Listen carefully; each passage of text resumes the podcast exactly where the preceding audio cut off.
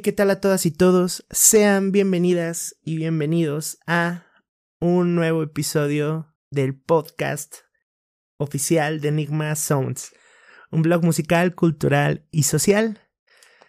Muy contento, estamos muy contentos de tener este nuevo episodio, eh, a este cierre de año, a este maravilloso cierre de año, maravilloso contraste ahí que, que podemos encontrar de repente en todo el contenido que estuvo saliendo ahí, en, en, todo este tema de, de los podcasts que tomó bastante fuerza, bastantes programas interesantes, bastante contenido muy interesante. Y pues bueno, no somos ahí este, eh, la excepción nosotros con este blog. Y pues ya saben, es un cierre de año, pues que para bien o mal eh, nos trajo muchos sinsabores, otras grandes experiencias de la vida, pero pues aquí estamos, aquí estamos eh, sobresaliendo. Eh, para quienes estamos, tenemos la dicha de estar todavía presentes y para quienes no estén también, pues tratar de darnos aquí nosotros una, una fortaleza mental, una fortaleza interna de que por algo estamos aquí.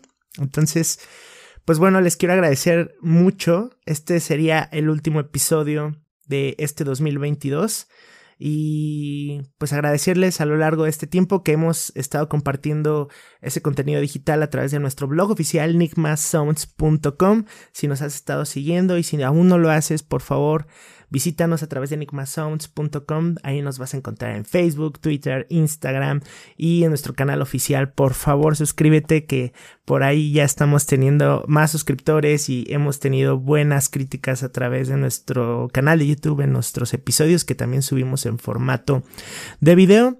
De igual forma, eh, si tienes algún proyecto, si perteneces a algún eh, proyecto independiente que nos quisieras compartir, alguna corriente artística, alguna corriente alternativa, recuerda que este espacio es para ti, nos puedes eh, compartir tu proyecto a través de nuestro correo eh, de contacto que se vendría siendo info arroba enigmasounds.com. También nos encuentras y te podemos contestar a través de contacto arroba enigmasounds.com. Y pues bueno, eh, vamos a, dar inicio con este último episodio de este 2022 que no podía ser eh, tan especial si no tuviéramos una invitada de honor que para mí siempre va a ser una invitada de honor. Eh, siempre va a ser una dicha para mí tener eh, la oportunidad de platicar con esta maravillosa compañera quien es pues ya la conocen Alma Anaid Bustos Hernández mi colega eh, que he tenido oportunidad de, de colaborar en algunos episodios. Por ahí estuvimos hablando, me, recuerdo mucho el, primer episodio que fue de, de, música, de estas canciones que sobresalieron más en otras películas. Hicimos un listado que incluso nos dio para dos episodios. Tuvimos un episodio también acerca de la cultura de los ochentas. En fin, este es el tercer episodio que, que, que tengo con Alma. Y hey, Ana, ¿cómo estás? ¿Cómo te encuentras? El día de hoy. Ya no sé si presentarte como mi amiga, ya no sé si presentarte como maestra, como doctora. ¿Cómo te encuentras? ¿Cómo andas ahí, Anair? Hola, mi querido Suri, pues muy contenta, muy feliz de que pueda estar nuevamente con, con ustedes. Y pues Anaid es, es como me puedes llamar. no hace falta ningún otro, otra, otro título, ¿no?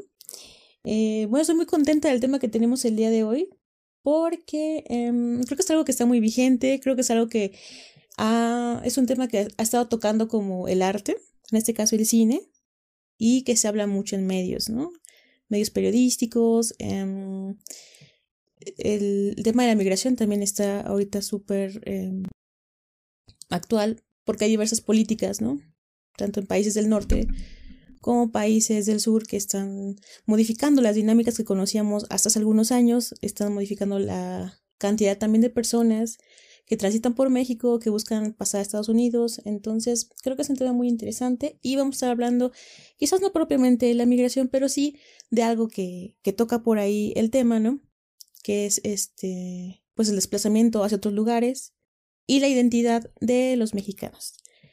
Atendiendo a dos ejemplos que vamos a, a platicar en este capítulo. Uno que es sobre eh, la película de Ya no estoy aquí, del año 2019. Una película como premiada, como creo que le gustó mucho al público porque era como una propuesta interesante que no habíamos visto antes. Y también como una película de este año que salió precisamente en la recta final de, de 2022, que es Bardo, que ya hemos visto ahí en, pues un poco en redes sociales, en medios como especializados de periodismo, de mm, youtubers, etcétera, ¿no? Que han como dado su opinión. Em, creo que ha sido una opinión como muy homogénea, ¿no? Todos salieron en una dirección que es como, quizás como a, a destacar las, eh, las deficiencias de esta película. Aquí no nos vamos a dedicar a eso, sino como hablar cómo en esta película se toca un poco el tema que, que nos atañe para este capítulo, que es eh, la identidad, ¿no? ¿Y qué te, ¿qué te parece? Pues eh, a mí desde que me planteaste el tema, para empezar sabía que eh, por, por, tu formación profesional, pues mayor parte de esto es abordar mediante el cine, ¿no? Abordar estos temas sociales, culturales y demás. Entonces sé desde ahí que, que contigo es, es charlar de cine y eso me encanta. Y el tema pues es eh, justamente para este cierre de año y con esta entrega de, de, Bardo pues también va mucho de la mano con este cierre de año, ¿no? Porque hemos tenido también bastantes, eh, por ahí bastantes noticias de, de la parte de la migración, la parte de, de, de esta línea de la frontera de México a Estados Unidos. Y pues qué mejor forma de abordarlo, igual recordando a las personas que, que, pues bueno, sus seres queridos están en el norte, ¿no? Y ellos están en México y pues bueno, ahí este, creo que en estas fechas es cuando hay una delgada línea entre eh, la unión, que, que pues a lo mejor la unión familiar por estas fechas, que en diciembre pues se vuelve de las visitas familiares, eh, extraño a, a, tal persona y demás, pues bueno, creo que el tema es, es bastante, bastante acertado y sobre todo la identidad, la identidad de, de, los mexicanos, ¿no? Que es, que es un tema que podría abarcar muchas aristas, pero pues claro, le vamos a tratar de dar nuestro enfoque eh, a través de, de estas entregas eh, del séptimo arte y pues, ¿por qué no? También dar ahí nuestra opinión de, de estas películas. Entonces, pues partimos por, ¿te parece bien? Por la más reciente, ¿no, Anaid? Por Bardo. Eh, ¿Qué tal? ¿Qué, ¿Qué, te gustó Bardo? Dime, cuéntame un poquito ahí de, de tu percepción. Desde que me dijiste Bardo, eh, ¿ya la viste? Yo te había dicho, no, no la he visto. Honestamente, eh, eh, tenía ahí una reconciliación con el cine. Tengo una reconciliación con el cine mexicano, ¿no? Tengo ahí, estamos como, como que peleados o tenemos una relación y nos peleamos. Este, pero, pero tuve oportunidad de verla. Tú me dijiste que, que estaba bastante tundida en redes sociales, por ahí también la crítica eh, la, la tundió cuando se presentó, por ahí hubo un dime si diretes con Iñárritu eh, por la percepción de, de los extranjeros hacia esta película. Cuéntame un poquito tu percepción de esta misma, por favor. Pues fíjate que a mí me parece una película que, si bien creo que ya se han destacado muchísimo sus lo, los fallos que tiene en la opinión de, de, muchas personas, ¿no? Crítica especializada, como ya mencionaba, youtubers, gente que se dedica como a desmenuzar estas, estas obras, ¿no? Ya se ha destacado como lo que, lo que le vende malo, por así decirlo, las deficiencias, si se le quiere llamar así. Y eh, a mí, eh, la verdad es que me pareció una gran película. Creo que um, en México eh, algo que destaco muchísimo es que es una producción mexicana, ¿no? O sea, es un no nada más uh -huh. porque es un director mexicano, sino porque todo el equipo es mexicano, ¿no? Um, y es prácticamente lo que eh, es cine de autor, ¿no? O sea, Iñárritu dirige, edita, creo que hasta hizo la música, eh, pues el guion sí, también sí. es de él. Entonces es, es, una película, sí, muy personal, sí, de autor, y lo que me gusta mucho es que es mexicana. Entonces cuando ves, eh, bueno, salvo la fotografía, ¿no? Que no, no es hecha por un mexicano, pero creo que es em, una obra que no estamos acostumbrados a ver eh, y decir, ah, mira, es una película mexicana, ¿no? Me parece. A mí me parece una película arriesgada, me parece una película audaz, me parece eh, muy sensible, me parece bella por momentos. A mí me, me arrancó algunas lágrimas, ¿no? Porque mm, creo que tiene como muchos momentos. Sí, es una película eh, puede ser tediosa, quizás en algún momento un poco larga. Hay una escena por ahí específicamente que se me hizo excesivamente larga, pero em, creo que es una película arriesgada y, y con eso me, me, me, quedo, ¿no? Valoro mucho el esfuerzo que está puesto en esta película y em, no sé, creo que a mí sí me, me tocó de alguna forma. Entonces, eh, mi opinión es favorable hacia ella. ¿Tú qué opinas? Pues eh, es una el punto de vista contrastante, ¿no? Es, es para mí eh, el cine de, de sí me gusta. Me, me, ha gustado lo que ha hecho. Este, definitivamente eh, mi amor por, por él nació con, con Amores Perros, ¿no? Eh,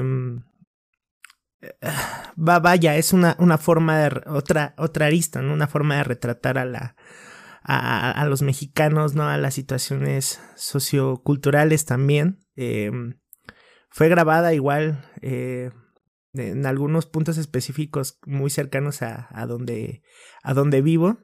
Entonces, pues evidentemente, ¿no? Toda esta parte de la, de la, de la, de la cultura eh, eh, que estaba saliendo en ese momento, ¿no? Con, con algunas televisoras y promocionales. Había cosillas ahí que, que, me gustó y que me gustaban de esa película. Y de ahí nace mi amor por, por, por, por Iñárritu. Eh, específicamente aquí en Bardo. Eh, sí, me, sí me gustaría rescatar lo que dices tú. Que, que hay momentos bastante, bastante no sé si decirlo tristes, no sé si decirlo crudos, pero que si te arrancan y te dejan ahí un, un este, una, una, pequeña heridita o abren una heridita, una costra que apenas va sanando. Eh, la, la, escena que más me, me, encantó fue cuando se encuentra a, cuando el personaje se encuentra a su, a su papá en el baño, ¿no? Este, que incluso lo retratan. Es, evidentemente es una película que, que juega mucho con, con estas metáforas, con lo literario y demás. Y eh, esa escena fue directa, ¿no? El encontrarse a él viendo a su papá y, y en esa posición en la que estaba a punto de que lo premiaran. Ah, porque hay que hablar un poquito de lo que es la película, ¿no? Es, se trata de un documentalista que retrata la situación de los migrantes, que por eso estamos hablando de esta película, en uno de esos documentales y, él es residente de Estados Unidos, eh, había nacido en México y retrata ¿no? toda esta parte cruda de, de, de los migrantes mexicanos a Estados Unidos, pero en esta en este transcurso hay bastantes cosas que a lo largo de la película no podemos entender, ¿no? Que incluso desde que arranca, ya cuando vemos el final, pues vemos que, que se une de cierta forma en una perspectiva distinta, ¿no? Que es este... Eh, vaya, vamos a, vamos a tener que hacer spoilers, ¿no? Al menos yo sí siento que voy a tener que hacer un spoiler importante. Eh, así que, si no lo has visto, pausale a este episodio porque vamos a spoilear un poco. Vela a ver, si te interesa y regresa y escucha. Eh, listo. Ahora sí, eh, pues es una... Es, es, es, justamente este lapsus de, de, de un, un, documentalista que está en... que va a ser premiado por este documental y que además se encuentra en el limbo o está como en este lapsus de la muerte, ¿no? Entonces está bastante interesante, ya empieza a cobrar sentido lo que para ti a lo largo de la película no pudo haber tenido sentido, empieza a cobrarlo. Eh, esa escena para mí, Anaid, me dejó, me dejó sin palabras.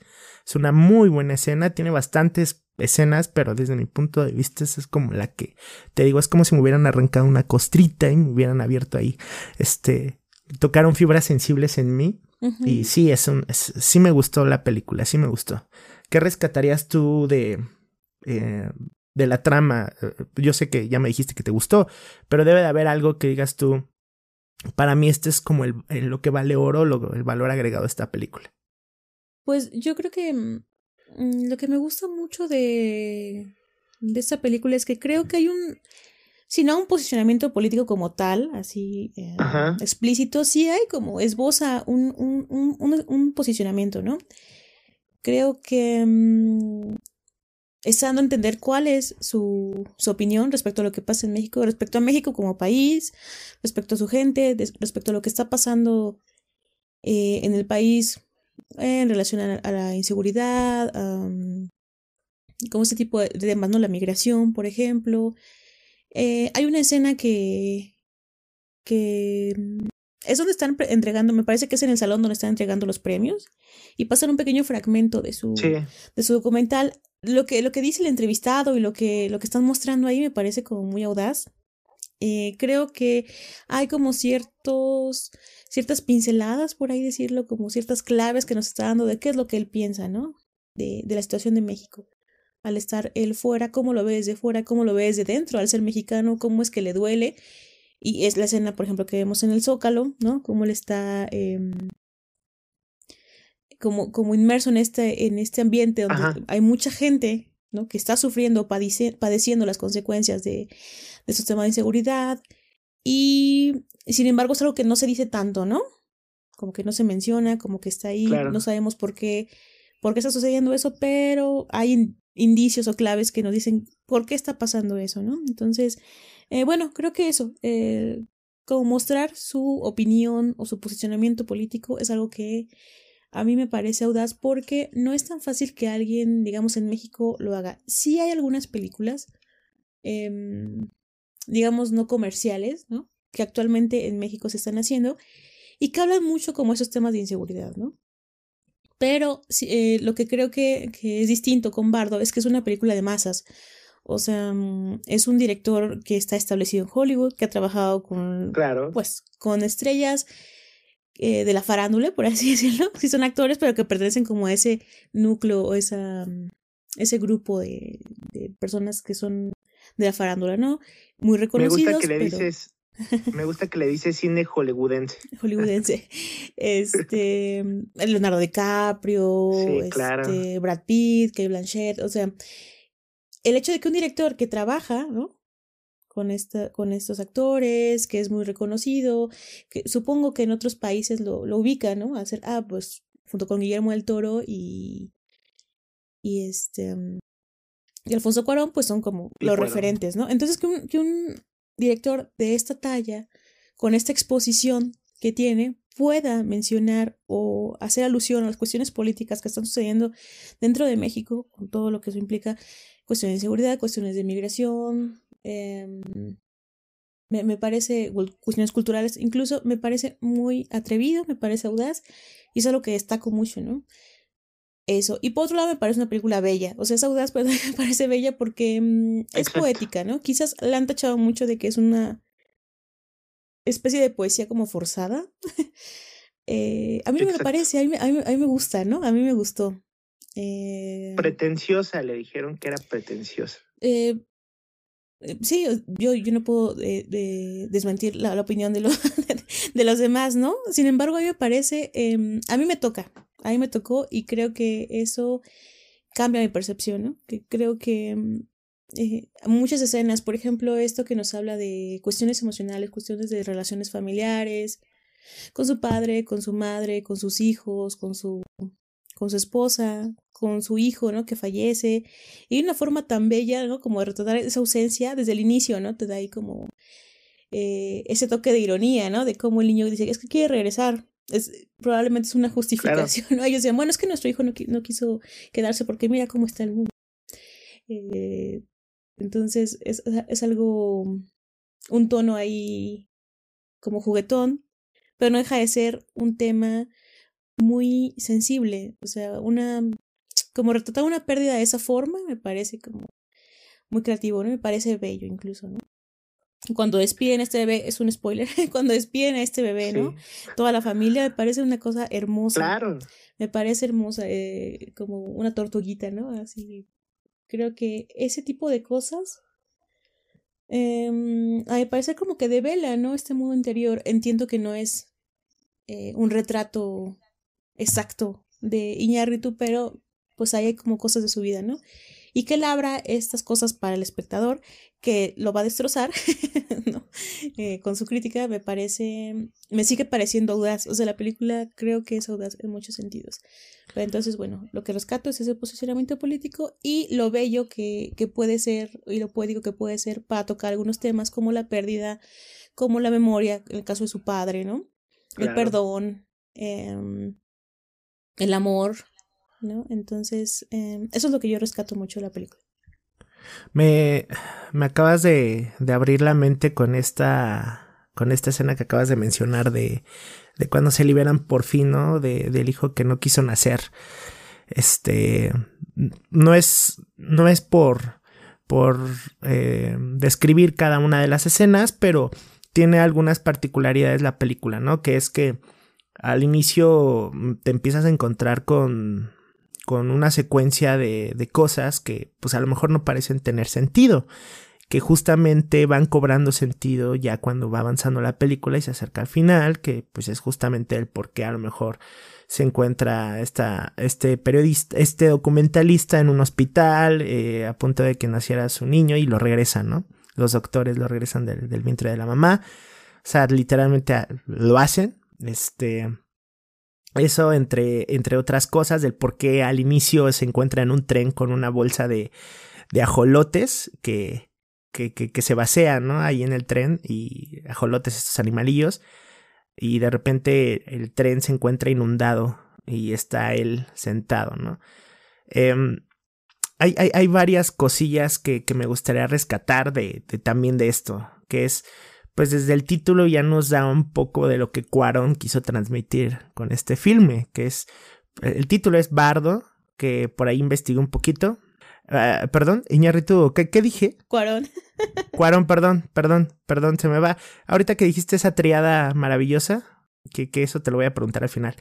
Este, perdón, eh, Iñarritu, lo que quiso retratar en el título, ¿no? Bardo, pues, por lo que, por lo que investigué, es este, pues e, es abordado en el budismo, ¿no?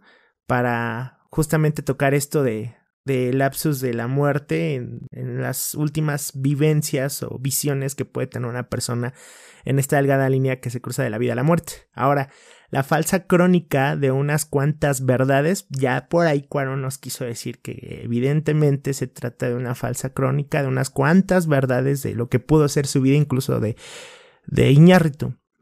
Volví a decir Cuarón, ¿verdad? Creo que no. me, estoy, me estoy enamorando de, de, de Cuarón y fíjate que no, no tiene una, no tiene un surtido rico como lo tiene Iñárritu del Toro. Y este, otra vez, a ver, Iñárritu. Entonces por ahí Iñárritu, eh, falsa crónica de unas cuantas verdades, siento que ya por ahí nos estaba transmitiendo algo interesante en, en el título, porque ¿consideras tú que sea un auto, un intento de autobiografía de Iñárritu? ¿Un autorretrato? ¿Que si lo considero yo? Ajá. Eh, pues yo creo que sí, ¿no? Es como una forma de mostrarse, ¿no? Al mundo. Supongo que sí, es un retrato quizás no idéntico. Dice que son eh, crónica unas, unas crónica falsa, ¿no? De una verdades. Falsa crónica de unas cuantas verdades. Entonces, de alguna forma contar como su experiencia de vida, su viaje personal de una forma poética y un poco lúdica, ¿no? Eh, un poco cómica, quizás pero pues hay mucho de él ahí, ¿no? El... Eh, evidentemente la, la... Ahí, ahora ya me quiero pasar a esto, ¿no? Y preguntártelo. Pues parte de lo cual pudieron haber tendido esta película es, número uno, la, la posición sociocultural, ¿no? De, de la percepción trágica de México que es lo que ha estado saliendo mucho en redes sociales, que es algo de lo cual igual tiene demasiadas aristas, que es la posición de, de un mexicano eh, que está arriba viendo hacia los de abajo. Cómo retratar, ¿no? Que es cómo retrata un. cómo retratan a los white chickens. Eh, queriendo ayudar a. a un niño pobre, a una comunidad pobre y ganar likes en redes sociales, ¿no? Entonces, este, ¿por qué menciono esto? Bueno, porque pues justamente eh, varias de la, de, la tunda social que le dieron a esta película es porque pensaban que Iñárritu, como buen whitezican, pues veía a la comunidad marginada o a los migrantes desde un punto de vista eh, privilegiado, ¿no? Eh, ¿Cómo lo verías tú en ese sentido? eh, sé antemano que, pues sí, ¿no? Iñárritu radica en los Estados Unidos, pero eh, eso no, eh, eso no te tiene que etiquetar como, como alguien privilegiado, ¿no? Para empezar. ¿Consideras tú que, que, eso no le juega a favor a esta película, ¿no? Que sea un punto de vista muy privilegiado hacia una comunidad decadente. No sé si es buena la palabra decadente. Yo creo que eh, a, una comunidad, a una comunidad marginada, ¿no? un sector marginado. Marginada, un sector marginado. Eh, mira, yo pienso que sí, yo creo que Iñárritu sí es una persona privilegiada porque em, el privilegio, ¿no? Es como esas facilidades o eh, esas condiciones que hacen que tú puedas acceder más fácilmente a beneficios, ya sea para tu desarrollo de vida, para tu desarrollo profesional, etcétera, ¿no? Entonces, evidentemente es una persona privilegiada, ¿no? A comparación de otras personas que tienen que eh, luchar con una intersección de diversas desigualdades, sea por su condición socioeconómica, por su color de piel, por su origen, por su lengua, por su etnia, ¿no? Sí es una persona privilegiada. Pero creo yo, y eso siempre lo he pensado, ¿no? Que lo ideal sería que existieran personas dentro de los mismos sectores marginados que puedan hacer o puedan contar sus historias, ¿no? Em, cuando yo trabajaba, bueno, en la maestría trabajé un poco con la cuestión del, del cine sobre migración centroamericana y eh, analizaba un poco las películas que se hacen, ¿no? Principalmente son producciones mexicanas o eh, hay también producciones, son coproducciones, Como con México y España o México, este, Inglaterra, México, Estados Unidos, ¿no? Pero encuentras pocas producciones, no digo, que, no digo que no las haya porque sí las hay, pero son pocas las producciones que se hacen o se gestan dentro de, dentro de Centroamérica, por ejemplo, de que digas, ah, bueno, es que hay una directora hondureña, migrante, retornada, que está contando su historia, ¿no? Son pocas esas personas. Entonces creo que lo ideal sería que esas personas tuvieran una voz para contar su propia historia y no contarla nosotros desde fuera. Porque yo, como como en este momento que pertenezco eh, a un sector académico, también soy privilegiada y veo todo desde una óptica completamente distinta, ¿no? Eso es un, eso es un tema que puede, da para mucho, ¿eh? porque hay mucho extractivismo, eso se le quiere llamar, ¿no? Como, claro. Eh, por parte de la academia, por parte del cine, a muchos sectores marginados. Em, y los, las personas migrantes no están fuera de, de esos sectores, ¿no? Que son eh, también utilizados muchas veces para llevarse como títulos, como para llevarse nombramientos, investigaciones muy, este, muy propositivas, pero no deja de ser como ir a sacar lo que te sirve y, y bueno, para tu, para tu propio beneficio, ¿no? ¿A dónde voy con todo esto? bueno, que sí eh, hay una posición privilegiada que habla de otros sectores eh, poblacionales, ¿no? Sí existe, pero también creo que si tú lo haces con, eh, con empatía, con sensibilidad, con respeto hacia esas personas, entonces creo que es válido contar tu punto de vista siempre y cuando lo hagas con respeto, como lo veo yo desde fuera. Y creo que algo que rescato mucho de la película de Iñárritu es que em, toca el tema de la migración, pero la migración creo yo que él se acerca a este tema porque es em, quizás un tema en el que encuentra una identificación, pero en clave de identidad. Es decir, no, él no migra en las mismas condiciones que migran personas que huyen, por ejemplo, de Centroamérica por problemas de inseguridad, problemas de violencia.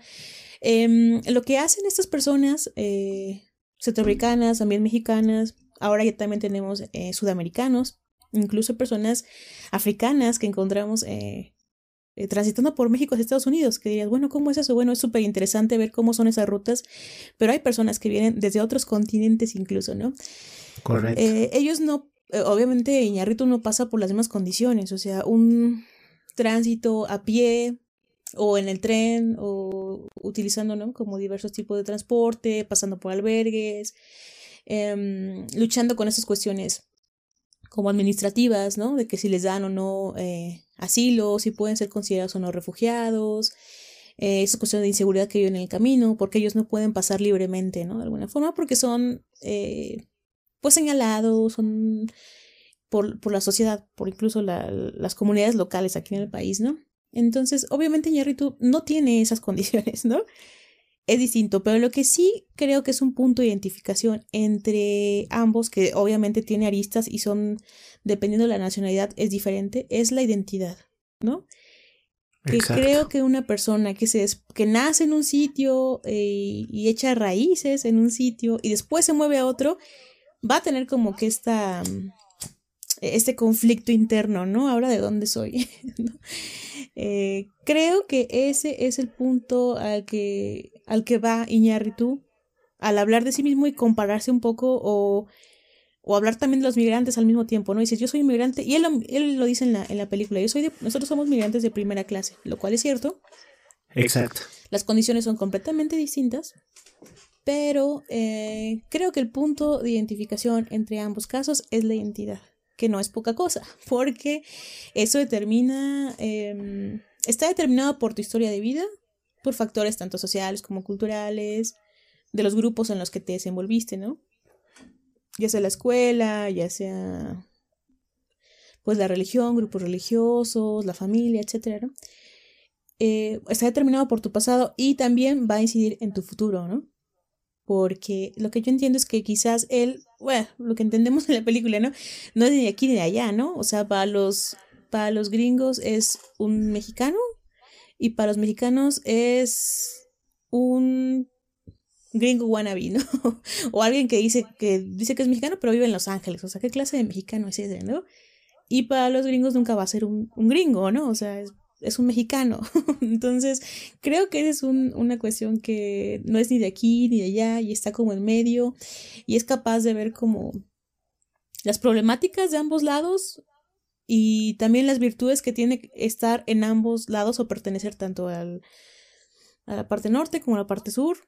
Eh, pero eso va a fragmentar el alma, si me permites decirlo, ¿no? Porque eh, tu identidad, tus raíces, eh, tus recuerdos, tu memoria está fragmentado de alguna forma.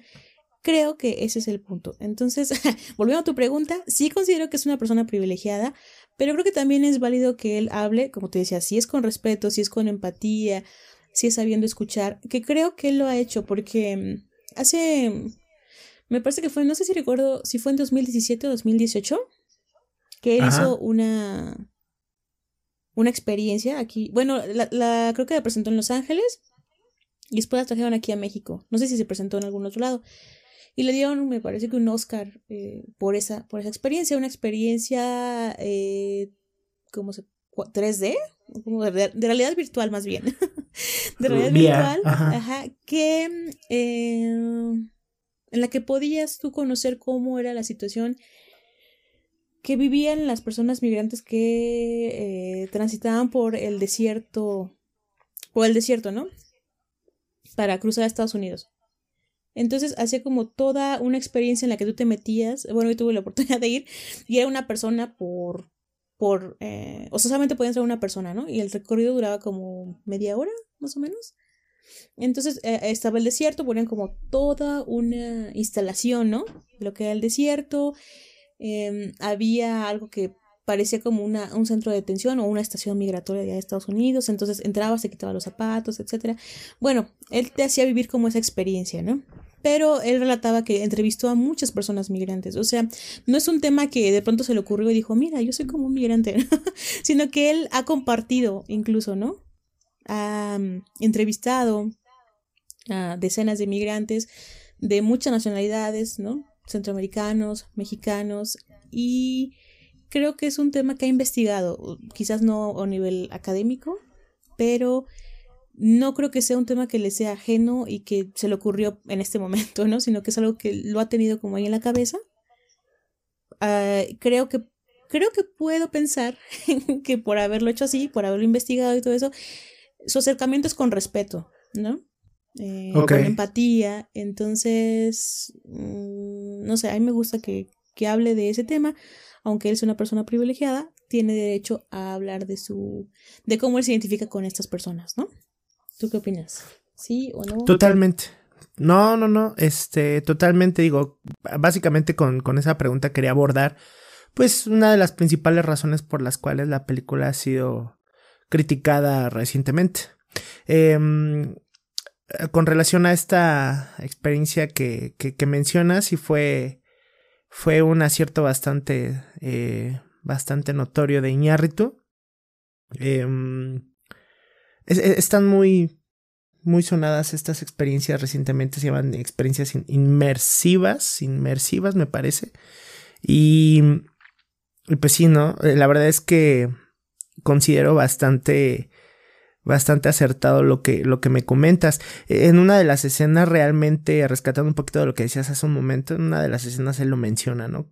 Tocando esto de la identidad, pues que él era no nacionalidad, ¿no? O sea, yo no, yo no, yo soy no nacionalidad, que es que no soy mexicano, no soy estadounidense, el personaje, ¿no? Iñárritu, personaje de, de Bardo.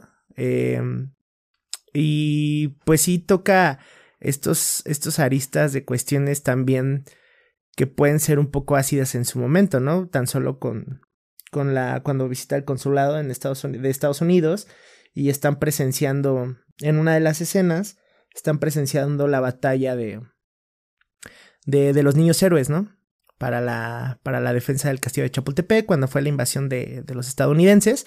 Y que eso fue bastante, para mí fue un punto bastante acertado también, porque incluso parte de la identidad nacional en México, pues es también eh, hasta cierto punto decorar o incluso la necesidad del propio mexicano de creer en algo y potencializar algo, como fue la, la, defensa de, del castillo de Chapultepec conforme a la historia, que eso es algo que te enseñan desde niño, ¿no?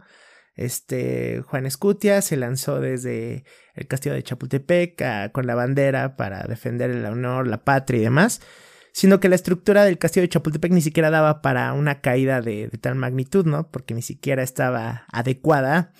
Hay, hay que, que, pues bueno, viendo bien la historia, buscando y documentándote, te das cuenta que no es como nos lo pintaban en los libros. Entonces, esto para mí, como lo retrataron ahí en la película, fue bastante, bastante acertado, crudo.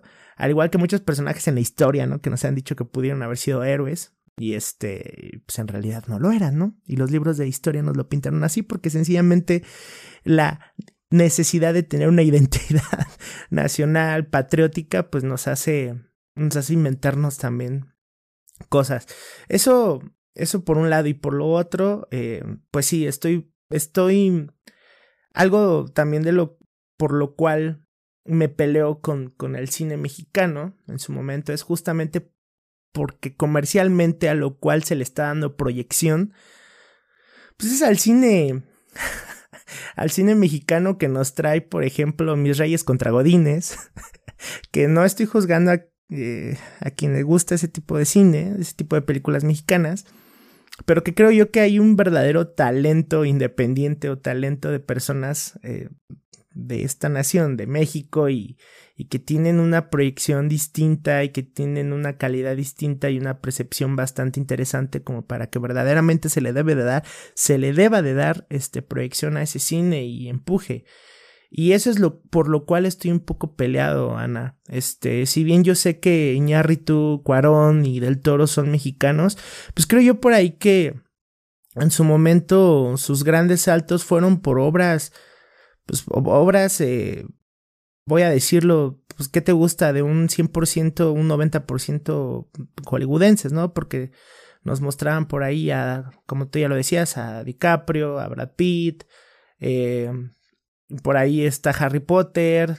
Estoy tomando en cuenta los tres, la triada maravillosa, este, de Cuarón, Iñárritu y Del Toro. Y, pero de ahí, este, de verdad, de, o sea, por lo cual ellos se hicieron o se potencializaron o se dieron a conocer por estos, eh, por ser buenos, buenos directores, y productores y demás, pues fue por las obras, pues no mexicanas, ¿no? Yo lo veo y esa es mi perspectiva. Mientras que aquí en el cine comercial, nacional, te repito, nos trae No Manches Frida. o este, eh, la de la regiomontana, ¿no? O sea, ese tipo de cine para mí no, más allá de entretener, pues no es, para mí ese no es el cine mexicano que, que nos puedan, nos puedan dar. Y es, es ese contraste, ¿no? Porque luego nos traen buenas cosas los mismos directores mexicanos y es ahí donde se les juzga, ¿no? En este caso, Bardo. con, con Iñárritu. Pero para mí hay un, un gran espectro de, de buenos directores eh, que, que están saliendo completamente independientes, que hacen cortos, que tienen muy poco presupuesto y que hacen cosas maravillosas, ¿no? Por ahí decía del Toro en uno de esos tantos comentarios, entrevistas, que la juventud no era el mayor tesoro de las personas, precisamente por esta, este despegue y esta barrera que la misma sociedad te pone cuando eres joven. Y bueno, este, ya para, para ir cerrando esta película un poquito, la verdad es que eh, toca un tema que evidentemente es una situación que puede tomar muchos aristas también y que es, para mí, para el tema que aborda Iñárritu en esta película sí es acertado, lo hizo de buena forma y tal vez no, no de la forma que le hubiera gustado a mucha gente, pero pues vamos, es Iñárritu, tiene una percepción bastante interesante. Y, y pues nada, yo me, me, no estoy al 100% satisfecho. Te repito, ya es, ya es una cuestión personal con, con, el cine mexicano, el cine comercial y el cine hollywoodense. Pero le debo reconocerlo como, como el gran director que es y por, por el interés que tiene, ¿no? De reconocerse como, seguirse reconociendo como mexicano. Ya lo decía del toro por ahí. Es que soy mexicano. Y efectivamente. Este, me gustaría, me gustaría, Anaid, eh, cerrar con, con esta pregunta para ti. ¿Del Toro, Iñárritu o Cuarón? Y no me puedes, y no me puedes decir que los tres en su momento. eh, pues no, es que los tres son muy buenos y me gustan mucho. O sea, que son buenos, pues por algo están donde están, ¿no? por algo han sido reconocidos y están donde están. Em, no sé, quizás por... Eh, mm, podría ser Guillermo del Toro e Iñárritu. Así, los dos. sí, el Cuarón tiene por ahí sus. Tiene un. Te digo, tiene un catálogo un poquito más reducido, ¿no? Sí, pues tiene también grandes producciones, pero a, mí quizás porque conecto un poco más, o no sé, ¿no? Eh, hay mucha sensibilidad, por ejemplo, en el cine de Guillermo del Toro. Y ah, creo que tiene como este componente fantástico, ¿no? De contar como cosas eh, fuertes, cuestiones como serias, pero dentro de dentro de un entorno como, como fantástico, como mágico. Entonces creo que es algo que me gusta mucho, ¿no? Como mezclar estos dos mundos, ¿no? Como la realidad, la crudeza de la vida con eh, el amor, con la fantasía. Eso es algo que me gusta mucho de él. Y... Eh, Iñarrito, bueno, a mí me, también su cine me gusta mucho, ¿no? Sí, ese sí tiene... O sea, fuera de, de, cualquier cosa o de sus críticas que le hayan dado a la gente, no, pues, obviamente The Revenant eh, pues, tiene muy buenas obras. ¿Sabes dónde? ¿Sabes? Y esto lo supe ya conforme fueron pasando los años, ¿no? De chico veía una serie que se llamaba, que transmitían en, en no, no, recuerdo si era en el canal 9, cuando todavía no había mucho acceso a, internet, que seguro te habrá tocado. Salió una serie que se llamaba La Hora Marcada. por ahí trabajaban ya dirigiendo algunos episodios. Era una serie de, que se enfocaba 100% al suspenso y terror.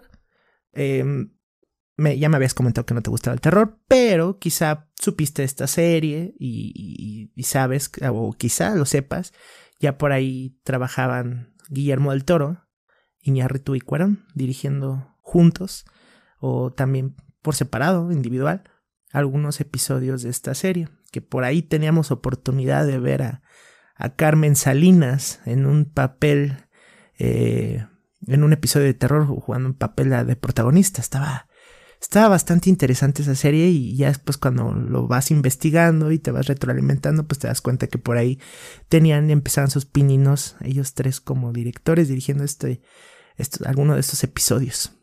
¿Cómo ves? Muy interesante. Y sí, pues ellos tuvieron aquí su pues el origen de su carrera se dio aquí, ¿no? En, en la gran televisora, ¿no? Pero... Sí, en esa televisora. Quizás el hecho de que, eh, pues a lo mejor no te puedes encasillar o limitaba, ¿no? Su crecimiento. Entonces, bueno, fueron a un lugar donde podían crecer todavía mucho más, ¿no? Pero sin dejar atrás la identidad, ¿no?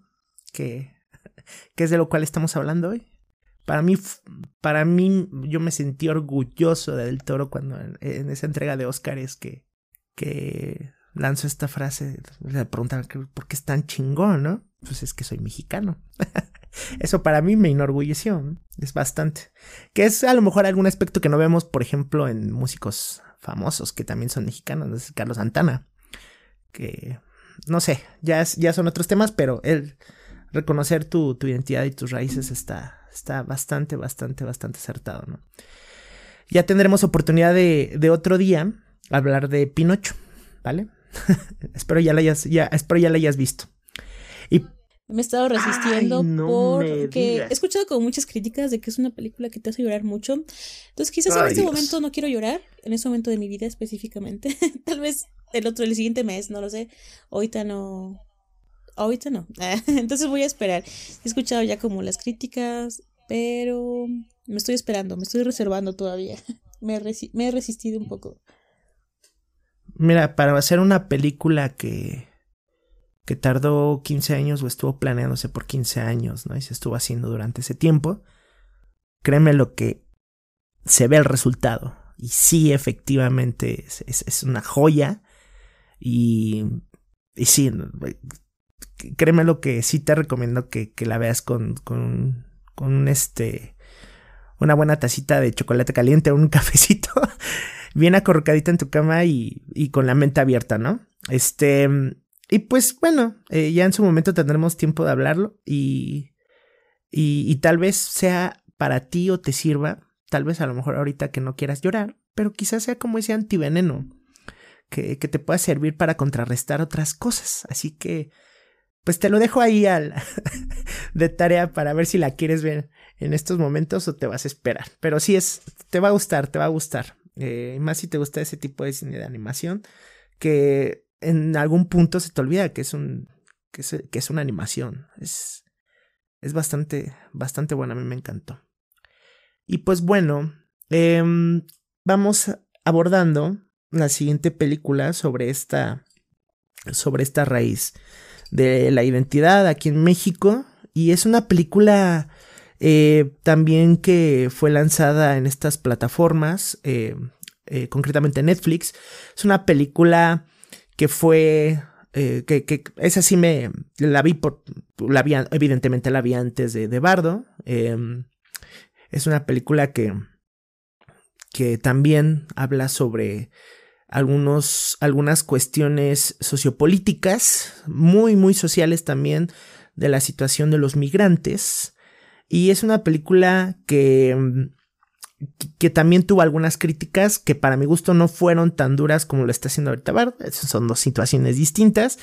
Y eh, a mí me gustó, me gustó bastante. Estamos hablando de, de Ya no estoy aquí, que es, es una película ambientada en Monterrey, eh, concretamente en, en, el gobierno de el expresidente Felipe Felipe Calderón con el tema de, del narcotráfico y, y demás. Una película del 2009, 2019, perdón, dirigida por Fernando Frías.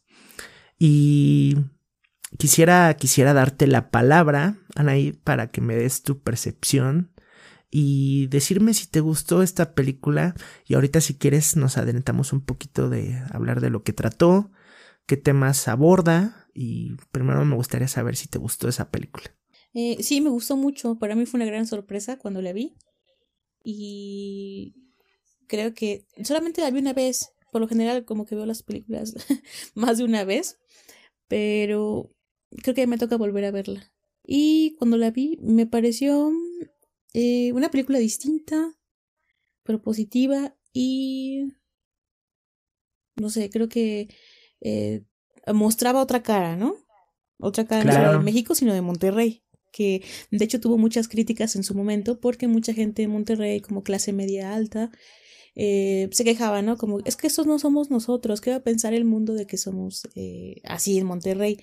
Bueno, lo que pasa es que esa es una de las cualidades o una de las características tan singulares de las ciudades, ¿no? Que en las ciudades, en las grandes ciudades pueden convivir eh, dos escenarios tan distintos, ¿no? Que supongo que para mucha gente que vive como del lado eh, que tiene más facilidades, accesos, ¿no? Eh, es como invisible esta otra parte o ignoran su existencia, pero están estas dos eh, caras de la moneda coexistiendo en un mismo espacio, ¿no? Entonces, eh, como en la Ciudad de México, por ejemplo, que ya se podría hablar en, en otra ocasión, pero bueno, fue muy interesante que mostraran una cara distinta, no solo de México, sino también de Monterrey en específico. Entonces, sí, es una película que me gustó mucho. Y pues, no, mm, créeme lo que, que esto, este comentario que estás haciendo de, de cómo pueden coexistir dos, dos situaciones en, en, un, en un, no en, en, una lejanía o en, un territorio tan extenso, ¿no? Tan solo en, la Ciudad de México, como tú lo dices, ¿no? En algunas delegaciones y demás. Pues están las dos caras de la moneda, tan solo en el mismo Santa Fe ya nos lo venían retratando desde Amarte Duele. Entonces, pues ¿quién es, quién, quién, puede juzgar esto sin, sin voltear a sus, a su lado, a, a, voltear a ver al de al lado, ¿no? Que, que, puedes estar conviviendo con tu vecino, eh, hablando de territorios y es una, un, un, modo de vida completamente diferente.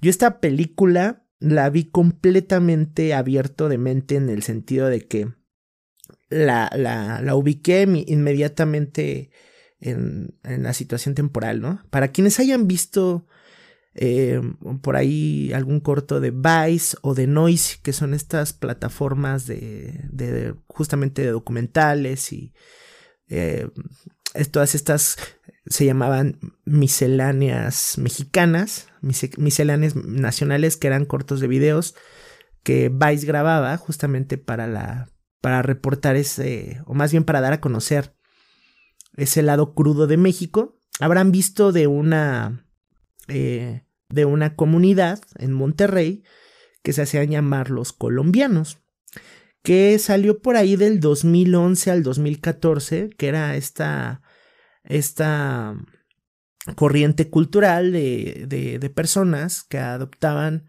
eh, el estilo colombiano con la música que era cumbia, que pues eso es por una situación de, de América del Sur, de, que llegaba la música directamente a Monterrey, ¿no? Se era importada y esa música pues ya nada más se, se le daba el toque de, de que era rebajada, eran principalmente cumbias, ¿no? Cumbias eh, famosas que venían de otros países eh, de América Latina y que en Monterrey las rebajaban y de ahí salió justamente toda esta corriente cultural. ¿Por qué menciono esto? Bueno, porque esa película se ubica en esa época de la historia, ¿no? Y para quienes no sepan ni de qué carajo estoy hablando, pues váyanse por ahí a ver ese documental de, Vice. Eh, por ahí también hacen algunos cortitos en, Noise y lo suben a Facebook todavía. No sé si Vice sigue existiendo, ¿no? La verdad es que me despego un poquito de Vice. Pero, este, abordan mucho esto de la cholocumbia, de la cumbia rebajada, y de la comunidad, ¿no? De, de, Monterrey, que concretamente pues es una, por ahí del Cerro de la Silla, es una comunidad eh, marginada y que son estas personas que usan atuendos un poco coloridos, eh, se visten con el, el, esquema tumbado, que así se le conoce, y eh, usaban peinados un poco extrovertidos, ¿no? Que eran estas patillas largas, con mucho gel, y cabellos parados, incluso en algún momento pintados. Nuestro protagonista de esta película es exactamente el vivo retrato de esta, de esta corriente cultural. Y sí, evidentemente es un retrato de también de la, de la migración, ¿no? Eh, ¿Tú cuál sientes que haya sido el acierto de esta película? Porque por aquí estoy viendo y ganaron un, un premio Ariel a la mejor película. Eh, ¿Cuál sientes tú, Anaid, que haya sido uno de los principales o si no el principal acierto de la película Ya no estoy aquí? Como producción cinematográfica. Bueno, yo creo que, bueno, la, la propuesta fotográfica es muy interesante. sí, claro. En, su momento vi una, una publicación donde hacen como un análisis de diferentes fotogramas y está súper bien hecha, está cuidada, está propositiva, ¿no? Eh, sí. Eso, eso, eso es algo que, que llena mucho el ojo, ¿no? Pero también creo que en el caso del guion, es un guion eh, diferente, como ya lo decía al principio, que retrata las vivencias de un grupo o un subgrupo, ¿no? Eh, dentro de una ciudad que para muchos eh, que no somos ni de Monterrey, ¿no? Por ejemplo, lo desconocemos y que a lo mejor podíamos acercarnos a él a través de reportajes, no era tan visible, ¿no? Entonces esta película le da como ese, esa exposición.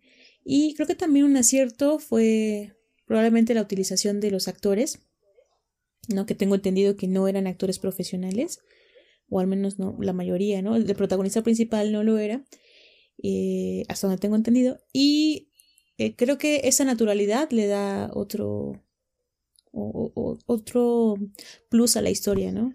Porque ves a las personas como em, en, un, en, un, ambiente como súper orgánico, no se ve como, eh, como esta simulación o esta actuación, ¿no? Sino que se ven como estos chicos que se quieren divertir y hay como mucha naturalidad. Quizás por momentos podría eh, hasta parecer un documental, ¿no?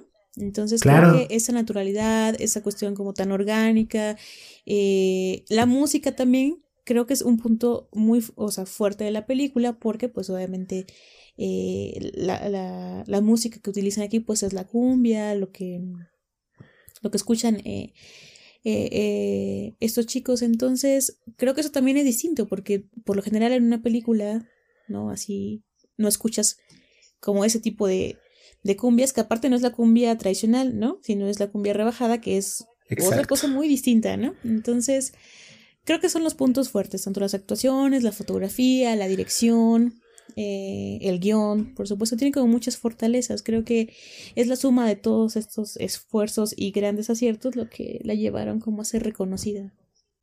Muy bien, muy bien. Bastante cierto. El, el reparto, bueno, para empezar, Daniel Treviño, quien es el protagonista, ni siquiera es de Monterrey. Él es de la Ciudad de México y radicó en, en Estados Unidos. Em, de ahí eh, se lanzó una campaña para, para, personas que quisieran participar en la película, que no pues, necesariamente tuvieran eh, pues experiencia actuando, ¿no?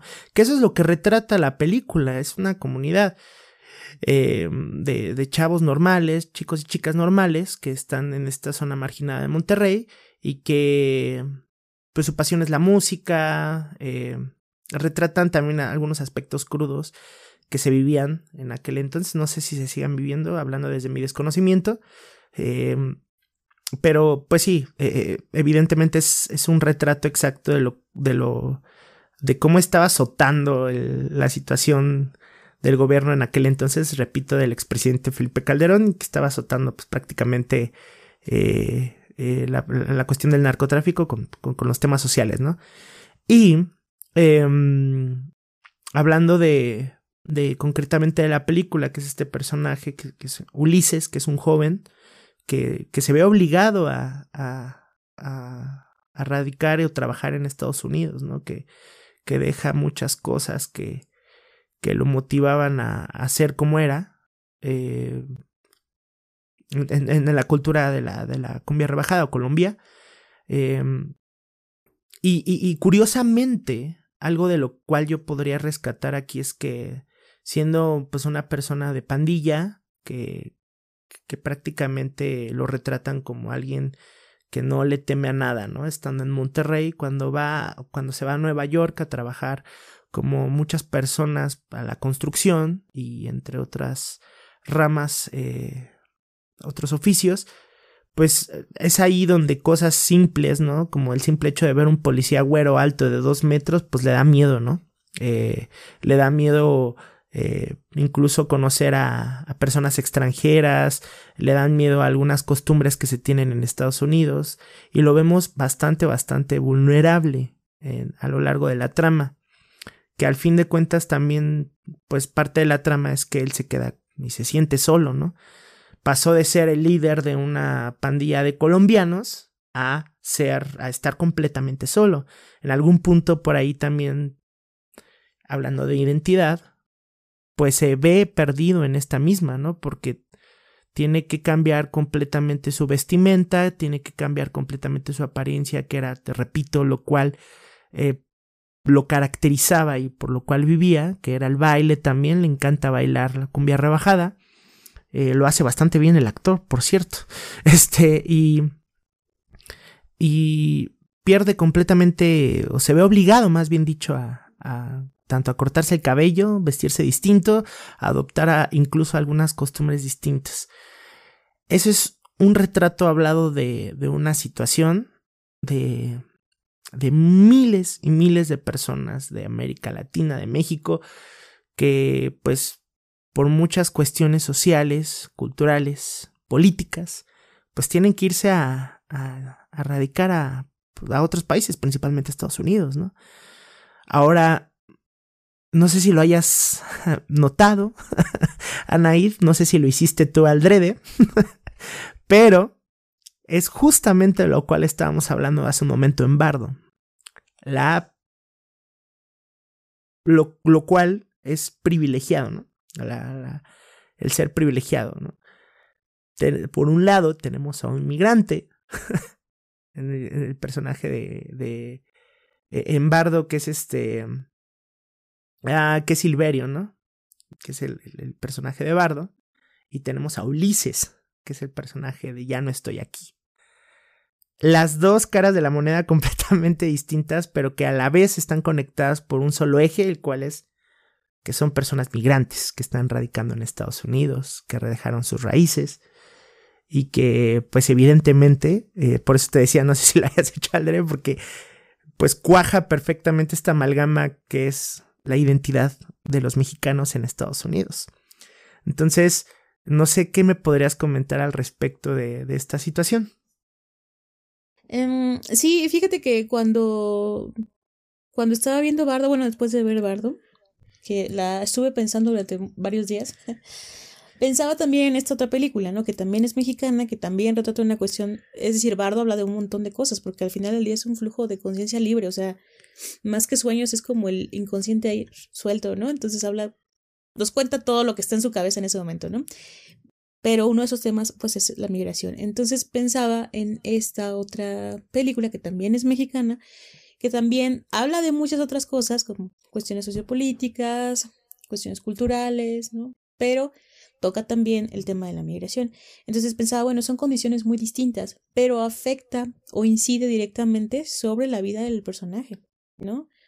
De una forma, quizás en, en ya no estoy aquí, es un poco más claro, ¿no? Como un poco más eh, así como claro, como más contundente el golpe que vive este, este chico, Ulises, que lo que vemos en, en, en Silverio, ¿no? En Silverio quizás es un problema, quizás no tanto eh, material o, o, esta, o esta cuestión de la identidad no se da como una forma tan explícita, sino que creo que está como en su mente, ¿no?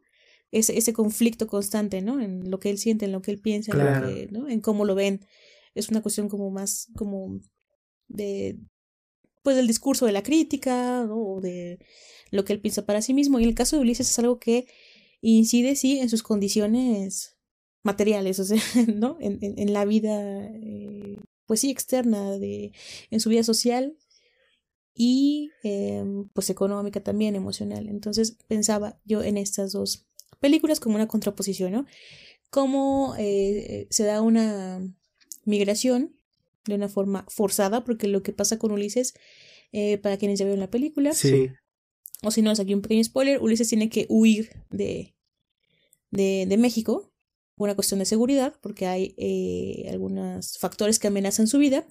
Esto pasa también, por ejemplo, en personas que pues, muchos mexicanos también pasa, ¿no?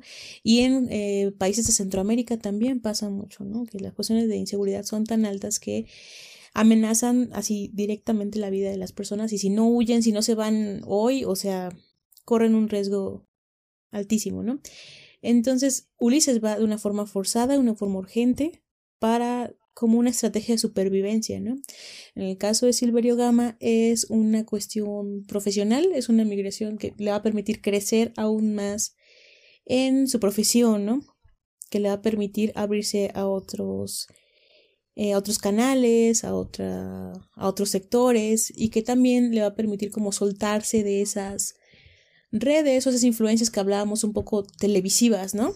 Que supongo que si se hubiera quedado en México, pues hubieran seguido como influyendo en su, en su, en su visión del cine, ¿no? O en las producciones, ¿no? Como que iban a meter mano por ahí. Son condiciones completamente distintas, pero aquí con, Ulises, lo que me gusta mucho de la película, de cómo retrata esta cuestión de la identidad de la migración, es eso que mencionabas justamente, ¿no?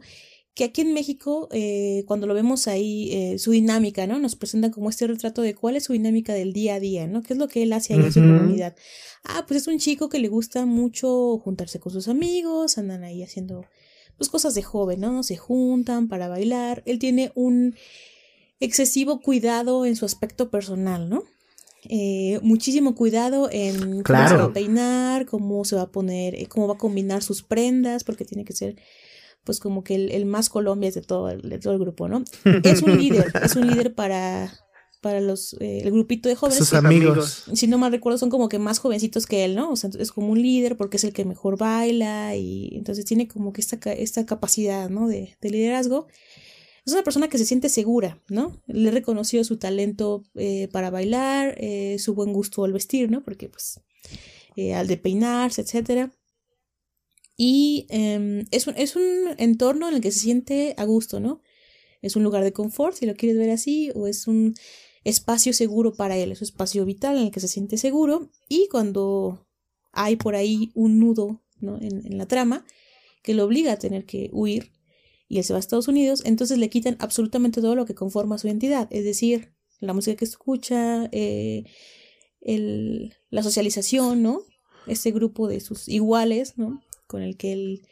Eh, esto marca lo que es él, ¿no? Que él es el mejor de todo el grupito, ¿no? O sea, es como le quitan esta, estas referencias, ¿no? Sociales que tiene sobre sí mismo, su forma de vestir, su forma de hablar. En, en Estados Unidos, pues no hablan su idioma, obviamente es una dinámica completamente distinta, ¿no? Ahí la gente va a trabajar. Si te vas a Estados Unidos es para trabajar, ¿no? Eh, a menos que, bueno, hay espacios de diversión y esparcimiento, pero no como lo vivía en su comunidad, ¿no? Entonces ahí le quitan todo esto. Entonces él constantemente está añorando eh, su tierra, ¿no? es una añoranza, es decir, esa dificultad para dejar atrás, ¿no? Porque incluso tiene ahí como oportunidad de, de hacer amistad con una chica que se entiende que también es una, si no es eh, inmigrante, es hija de inmigrantes o nieta de inmigrantes, ¿no? Establecida ya. Ajá, con la que podría establecer alguna relación, ¿no? De identificación en clave de identidad, ¿no? De decir, ah, bueno, sé que, bueno, en clave de Sí, a lo mejor como identidad de migración, ¿no? Porque decir, bueno, tú tampoco eres de aquí, o aunque ya naciste aquí, somos percibidos como que somos de fuera, entonces podemos conectar, podemos hacer cosas padres, podemos, ¿no? Y pierdes oportunidad, o sea, eh, eh, Ulises está como reacio a, a, establecerse ahí, o sea, él no se siente a gusto, no quiere establecer ningún tipo de amistad, ningún tipo de red de socialización o redes de apoyo, ¿no? Esas redes sociales que se van formando eh, siempre entre personas que son inmigrantes, ¿no? Entonces es, como que está fuera de esto.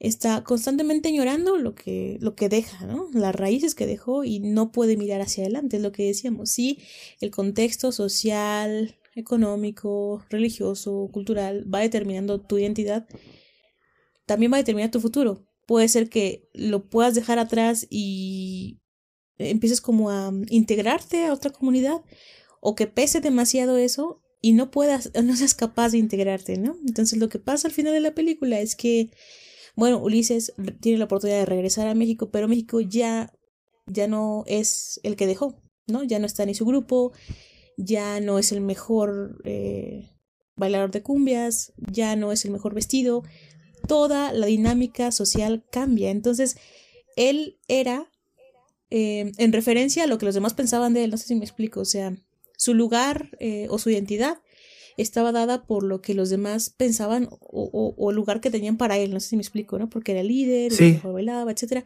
Al no haber nada de eso, se queda sin nada. Entonces, creo que ahí va más o menos esta cuestión del título, que es ya no estoy aquí. O sea, ya ni estoy allá ni estoy aquí, porque vuelvo a un lugar pero ese México ya no existe tampoco, ¿no? Entonces, eso se me hace brutal, así te digo, creo que es un poco más clara aquí esta cuestión de la identidad, ¿no?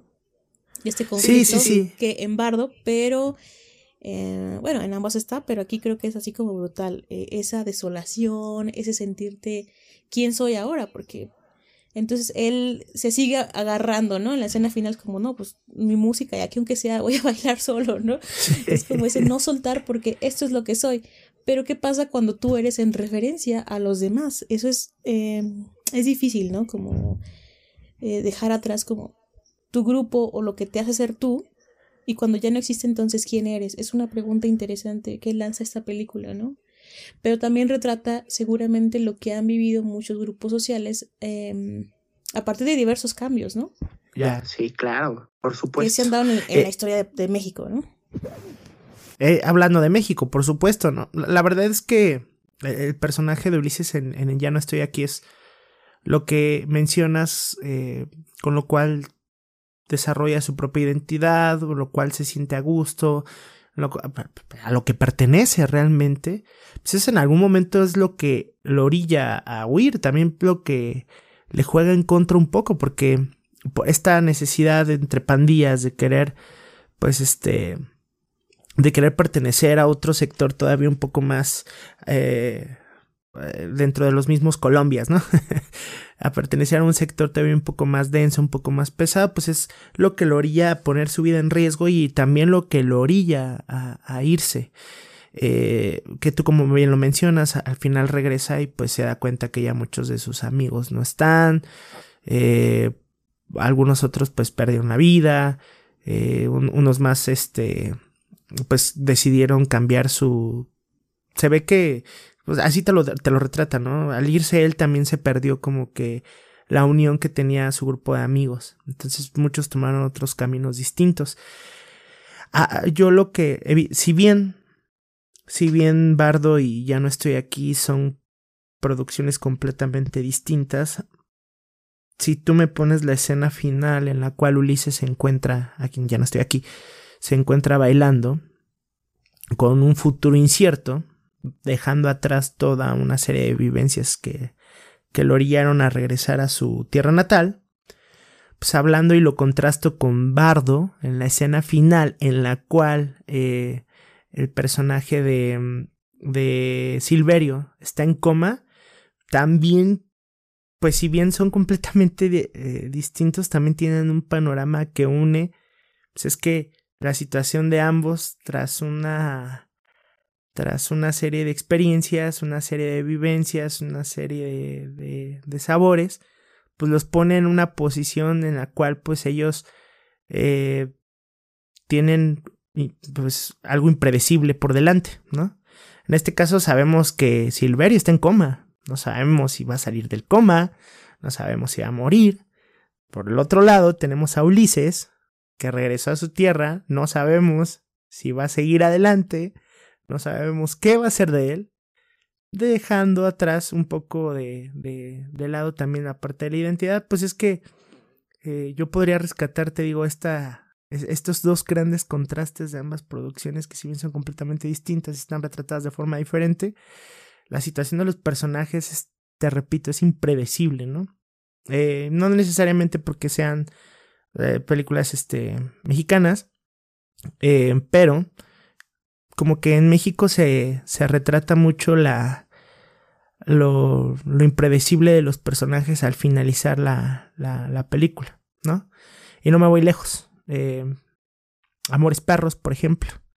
Al final el personaje de Gal, García, ¿no? No sabemos qué va a pasar con él. No sabemos qué va a ser de él después de dejar esa central de autobuses, ¿no? El otro personaje de Gustavo, no recuerdo si se llamaba Gustavo, no sé cuando se va caminando, creo que ahí termina la película, ¿no? Iñárritu. Se va caminando hacia la nada. No sabemos qué va a ser de ese personaje, ¿no? Por ejemplo.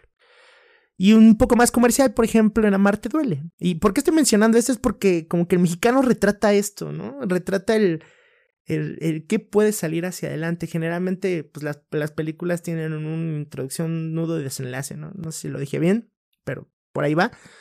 Y no, en algún, al menos yo lo que caracteriza, yo lo, yo lo veo así, que caracteriza al cine mexicano es de, poner a sus personajes en una situación impredecible, o, incluso dejarlo al, a la imaginación del espectador. En La Marte Duele, por ejemplo, vemos al final al personaje de Renata muriendo, pero no sabemos qué va a pasar con, con Ulises, ¿no? Otro Ulises, no sé qué tengan con los Ulises. Este, y, y, y eso es, es, es, no sé si se ha acertado o no, que pueda caracterizar a los mexicanos también, este, en encuestas y en varias investigaciones.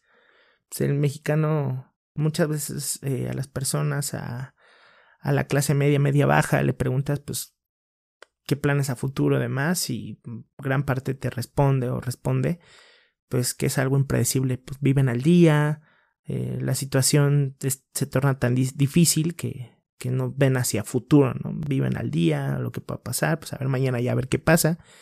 Es como que eso mismo, eh, los grandes directores, eh, pues como que lo van tomando, ¿no? Y, y, ponen a sus personajes en una situación de qué va a pasar. Y sí, de, de Bardo y de, ya no estoy aquí, pues sí rescataría bastante la situación en la que se pone al personaje al final, al finalizar la, la película. Em, y pues bueno, ya para ir cerrando este gran episodio, carajo, ahí contigo siempre me encanta mucho hablar de cine. Yo sé que me podría pasar muchísimo, muchísimo tiempo hablando de esto y contigo, pero vamos a, darle un poquito cierre a este episodio para que no nos vuelva a quedar de dos, de dos, de dos partes. Este, mm, me gustaría saber, número uno, em, tu percepción actual acerca de las producciones mexicanas o el cine mexicano que se está, que está saliendo actualmente. Y concretamente, que me puedas destacar la, la parte de la identidad en estas producciones em, y me puedas dar a lo mejor tal vez un poco de similitud así como yo lo, mencioné en ambos personajes, ¿no? O tal vez destacarme un poquito la, la diferencia entre ambos personajes. Bueno, la diferencia ya, ya la dijimos, pero tal vez que pueda rescatar algo que, que destaque también la parte de la identidad. Este, con esas dos ideas me gustaría cerrar. Número uno, cómo va el cine mexicano actualmente para ti. Y número dos, la identidad mexicana. Em, bueno, el cine mexicano yo creo que creo que va por buen camino. Eh, obviamente si hablamos del cine comercial y de masas, pues eh, yo creo que es claro hacia dónde va, ¿no? Está donde ha estado en los últimos 15 años, ¿no? Que tuvo como un boom. y los tuvo, como un boom este eh, con mucho crecimiento de producciones, ¿no? Muchas, muchas, hasta el año salen muchísimas producciones que hablan como de cuestiones de relaciones amorosas, este, básicamente es lo que más se habla, ¿no? Eh, cuestiones de comedias, que trae esta herencia, nuevamente vamos a la herencia que traen de la televisión, ¿no? Son como pequeños capítulos televisivos. Entonces creo que sí es, ya sabemos hacia dónde va el cine comercial y de masas en México, pero también creo que eso tiene que ver con el gusto del espectador.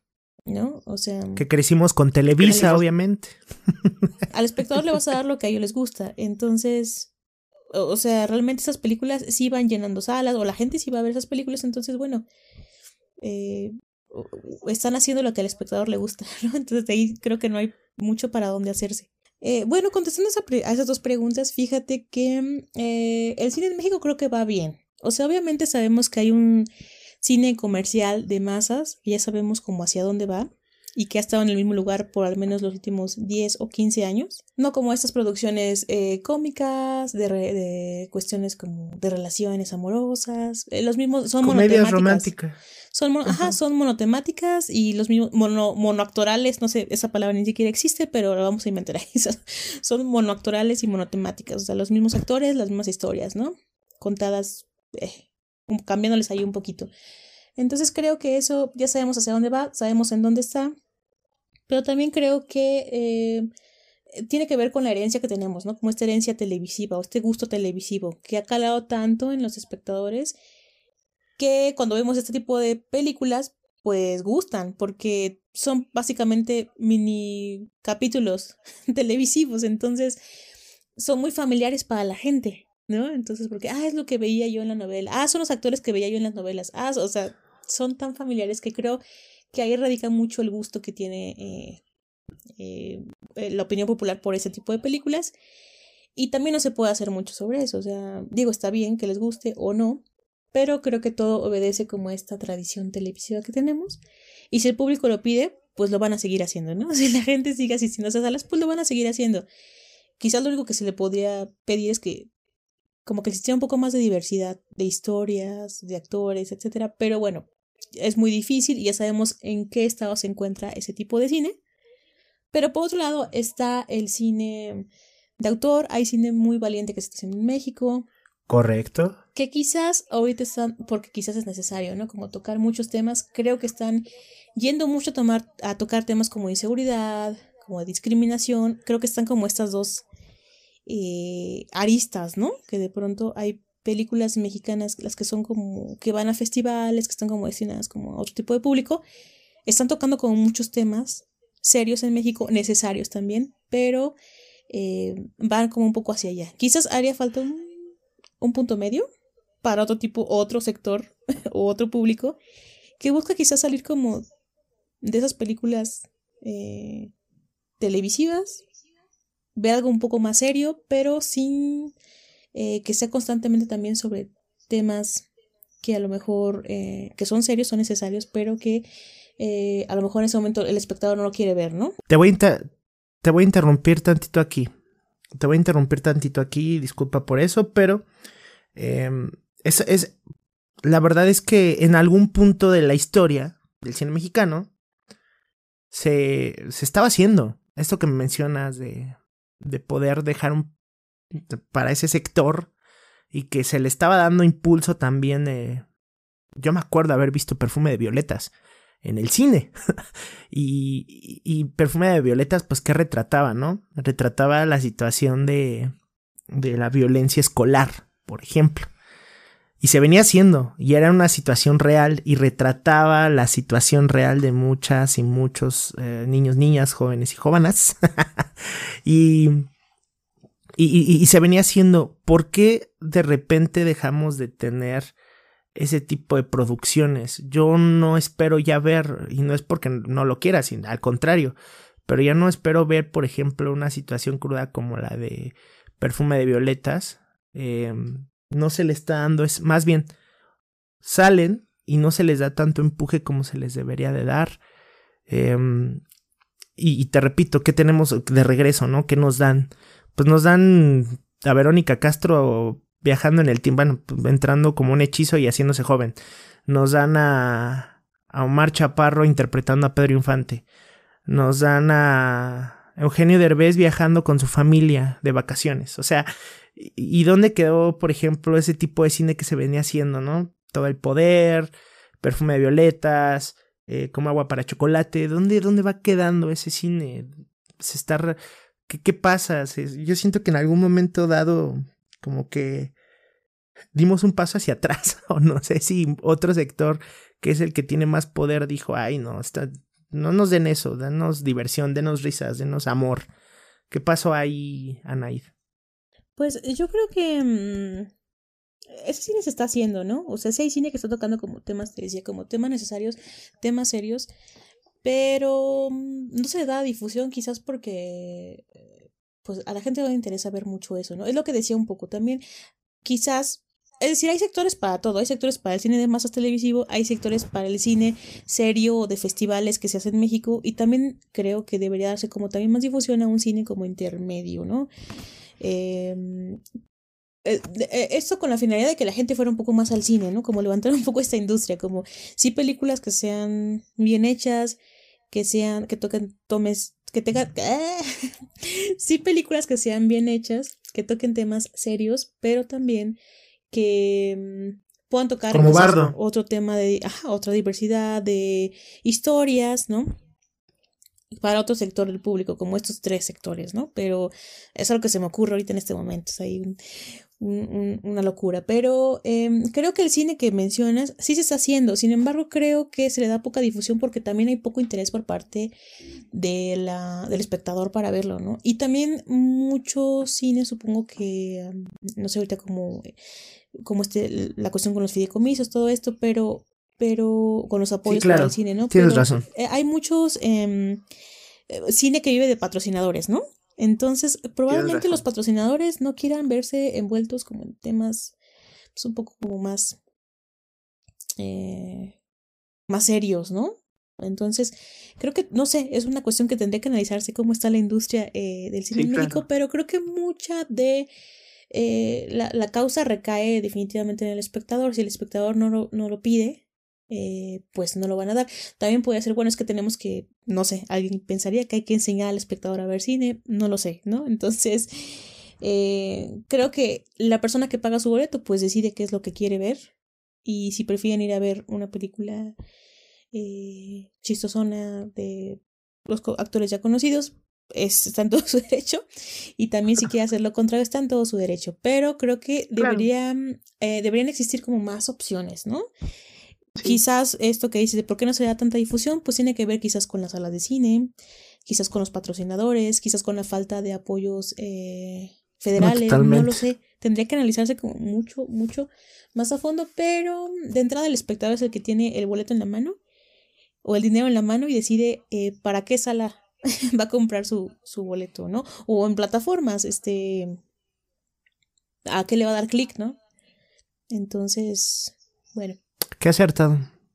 ¿Qué, qué comentario tan acertado. Yo creo que lo voy, a, lo voy a poner de banner ahí en mi Facebook. El espectador es quien tiene el boleto en la mano y decide a qué sala ir. Bastante, bastante bueno. Este, pues bueno, eh, la identidad, la identidad de Anaid. Em, se está. ¿Hay identidad? ¿Se está perdiendo Anaid? ¿Qué va a pasar? No, no, yo creo, yo creo que no. Pero hay como identidades ya que se están formando, creo yo, como diversas, ¿no? Como eh, precisamente por estos cambios. Por ejemplo, hablo de la migración porque es el tema más o menos que estamos tocando aquí. Eh, personas retornadas, o sea, por ejemplo, ahorita en México hay muchos chicos y chicas que son jóvenes y son eh, chicos que se fueron de aquí, nacieron en México, pero llegaron a Estados Unidos y han sido deportados o por esas condiciones han tenido que regresar a México y no son mexicanos, o sea, es decir, es que la, la identidad se construye, también es... Eh, sí, claro. Pues prácticamente son gringos, ¿no? Pero entonces tienes que regresar a México y entonces, eh, entonces está como esta otra cara, ¿no? De la moneda, como ellos regresan a un país que no conocen, donde su idioma a lo mejor no dominan, ¿no? Que este, hace tiempo, hace como dos, tres años leí algo sobre el Little, el Little LA, que es como este, el pequeño Los Ángeles, que era como ahí en en el centro de México, que eran como colonias donde trabajaban como muchos de esos migrantes eh, retornados, que trabajan ahorita en call centers o como, ¿no? Porque hablan súper bien inglés, forman como comunidad, porque ellos son gringos, ¿sí me explico? Aunque ellos, eh, pues son probablemente de apellidos mexicanos, eh, de padres mexicanos, incluso muchos nacieron aquí, o la mayoría, pero no se identifican como mexicanos porque no, no crecieron aquí.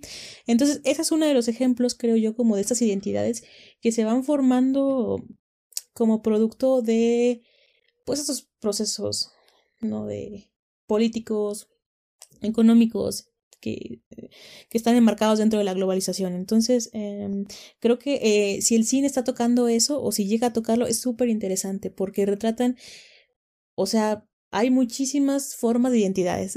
Entonces, aquí hablamos de dos, no nada más de Bardo y de Ya no estoy aquí, que hablan dos personas, pero como esas dos hay miles y que son distintas. Entonces, eso es, creo que es un tema muy rico que se puede seguir explotando porque las condiciones no son iguales, como decíamos, son dos personas, a ver, Ulises y Silverio son dos personas mexicanas que se van a Estados Unidos y después regresan pero en esa, en ese, en esa descripción caben un montón de diferencias. Entonces, Totalmente. El tipo de el tipo de viaje, el tipo de retorno, el tipo de, de estadía, ¿no? O el tipo de documento eh, administrativo que tengan allá o documento migratorio. Es decir, caben un montón de posibilidades. Entonces, creo que esas dos películas nos permiten como abonar a esta como a la discusión de estos temas Ojalá se siguiera haciendo en el cine este tipo de exploraciones. Bueno, en el cine internacional también está. El cine de migración es súper amplio,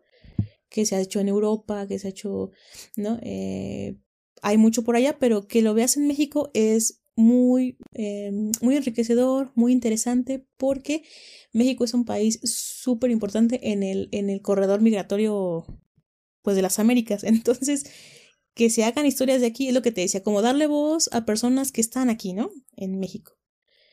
Sean de primera categoría o migrantes de primera categoría o sean personas que, que migran por otras circunstancias. Creo que es bueno darle voz a ambas partes para como que cuenten su historia. Entonces, como decía, esas son las similitudes que encontramos en esos personajes, pero en esas similitudes que tienen caben un montón de diferencias. Claro. Y pues bueno, son grandes películas que a mí en lo personal me gustaron mm, bastante. Las recomendamos aquí y que pues dan para seguir conversando. Ojalá podamos ver otro tipo de, de producciones de este tipo, ¿no? Sí, por supuesto. Por supuesto, se rescató lo que se tenía que rescatar, se habló de lo que se tenía que hablar. Digo, yo todavía tengo bastantes, este, son, son cuestiones más, más de, de orígenes y raíces, ¿no? El hecho de pensar que la identidad se construye me hace pensar que, pues también globalmente, en algún punto de la historia también hubo una identidad, ¿no? ¿Cuál diríamos nosotros que la identidad de México, más bien, cuál diríamos nosotros, cuál es la identidad de México, ¿no? ¿Cuál sería? ¿O es una multiidentidad, como siempre ha sido? ¿Siempre ha sido así a lo largo de la historia? ¿Sabes? Como que hay cosillas que, que eh, todavía tengo o no, no, me terminan de cuajar bien, o tal vez necesito investigarlo más. Eh, pero sí, ¿no? Así como como el hecho de, de que traigan otras corrientes artísticas, otras culturas de otros países, ¿no? Como el ejemplo que me ponías, que eso ya le va construyendo también algunas, tan solo, ¿no? Tú te puedes ir a, a distintos estados de la República y ya tienen completamente adoptadas eh, costumbres eh, eh, de Canadá o de Estados Unidos, ¿no? No vamos lejos, San Miguel de Allende en Guanajuato, pues es una comunidad meramente eh, es, es, un pueblo meramente, voy a decirlo, conformado por personas de extranjeras, por, por canadienses, y su identidad completamente es de allá, pero aquí. Entonces, eso es lo que me hace, ¿sabes? Lo que me está rebotando en mi cabeza. A ver, ¿México tiene una identidad original, original? Porque hace un momento me decías, ah, es que pues algunos se van para allá y se construyen allá y regresan y pues evidentemente no, no traen ese chip, o más bien traen ese chip de, Estados Unidos y, aquí en México pues están trabajando en call centers o demás, pero pues aún así México debería de tener una identidad o es multiidentidad, ¿no? Entonces por ahí me, me viene rebotando eso, pero bueno, eso lo, lo, podríamos, lo podríamos dejar para, para otra charla. Pues bueno, eh, Anaid, es, es para mí repito, insisto, es para mí un gran honor haberte tenido en, en otro episodio más. Espero de verdad eh, poder volver a, a, colaborar contigo en otro episodio. Para, siempre ha sido muy enriquecedor tener una charla sobre cine contigo y adoptarlo desde distintos aspectos sociales, culturales, ¿no? Que pues bueno, de eso se trata Enigma Sounds.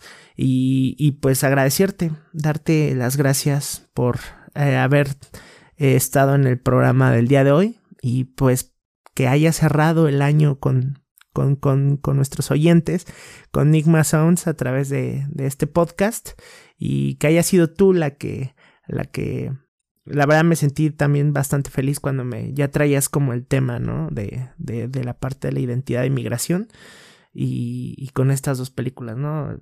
para mí, usualmente el tema lo, ya lo tenemos preparado, pero cuando tú trajiste contigo esta idea, pues me gustó bastante, ¿no? El hecho de que pudieras aportar eh, esto. Y espero de antemano también que, que haya sido grato para ti. Eh, no sé si te gustaría cerrar con algo, Anaí, por ahí este, eh, con alguna idea, tal vez, no sé, pues sí, ya nos dijiste que pues, nos recomiendas esta, estas películas, pero algún consejo, algún tema, alguna idea central con la que quieras cerrar.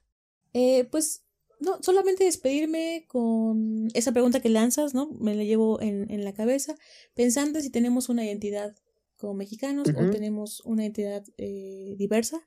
Yo creo que soy más partidaria de lo segundo, que somos eh, diversos y que tiene que ver con nuestra herencia cultural, nuestros pueblos originarios, etcétera. Entonces, pero eso nos lo llevamos, nos llevamos el día de hoy. y podríamos Hay seguir charlando. herencia. sí, sabemos, podríamos seguir charlando sobre este tema muchas horas, pero pues hay que cerrar. Ojalá tengamos oportunidad en otra ocasión de ahondar quizás en este tema o en otros también. Como tomando como pretexto un poco el cine o la música, ¿no? Que es tu fuerte. Pero bueno, más que nada me voy con esa con esa idea en la cabeza y nada más agradecerlo. También mi agradecimiento queda ya para cerrar este, este programa este capítulo de nuestro podcast, o de tu bueno, del día de hoy. es también tuyo, Anaís. nuestro podcast, me refiero al, de hoy, ¿no? no que este sea mío. también es este, tuyo. Este, es de todos. Eh, bueno, pues agradecer porque siempre es como gratificante y enriquecedor conversar de estos temas, ¿no? Como para poner sobre la mesa ideas que uno trae rebotando. Entonces, eso, eso me gusta, ¿no? Que de pronto ya ponerlas eh, aquí comentarlas, como que nos da para ir estirando como el hilito, ¿no? Y jalando ahí el hilo. Está interesante. Entonces, pues, pues nada, solamente agradecerte por este invitarme nuevamente, aceptar mi propuesta. Entonces, solo eso. Y esperando que el siguiente año, pues, tengamos la oportunidad también de, de estar por acá. No, claro, siempre va a ser para mí un honor, este, tenerte aquí en el, en el podcast y que nos puedas enseñar bastante de lo que... Eh, regresarnos eh, de, lo, de lo cual tú estás, no regresarnos, más bien aportarnos, regresarle a la vida un poquito de lo que tanto conocimiento que traes tú. Eh, siempre lo he hecho. el, tener una charla contigo, siempre me quedo aprendiendo eh, más y más, ¿no? En, los episodios que he tenido contigo. Entonces, bastante, bastante honrado de, de, tenerte. Y pues bueno, con esto concluimos. Gracias por haber eh, escuchado este, episodio de, del podcast oficial de Enigma Sounds. Recuerden seguirnos en todas las redes sociales. También estamos ahí en www.enigmasounds.com. Recuerden que pueden enviarnos sus comentarios, pueden enviarnos sus sugerencias, también algún tema en interés que tengan eh, propuesto para, para, el podcast, pues claro, con mucho gusto lo vamos a estar leyendo a través de, de los correos. Eh, suscríbanse a nuestro canal, este podcast va a estar ahí en YouTube, nos van a, eh, nos puedes escuchar en, en cualquier plataforma. Eh, de tu podcast favorita, ya sea Spotify, Google Podcast, Apple Podcast, Amazon Music. Y pues bueno, prácticamente apoyarnos ahí. Recuerda que ese botoncito de suscribirse, ese botoncito de me gusta, ese botoncito de guardar, hacen una gran diferencia ah, para seguir creando este tipo de contenido. Recuerda que lo hacemos por y para Muchísimas, muchísimas gracias. Gracias por habernos acompañado este año. Muchas gracias, Anaid. Nos despedimos. Chao, chao. Bye.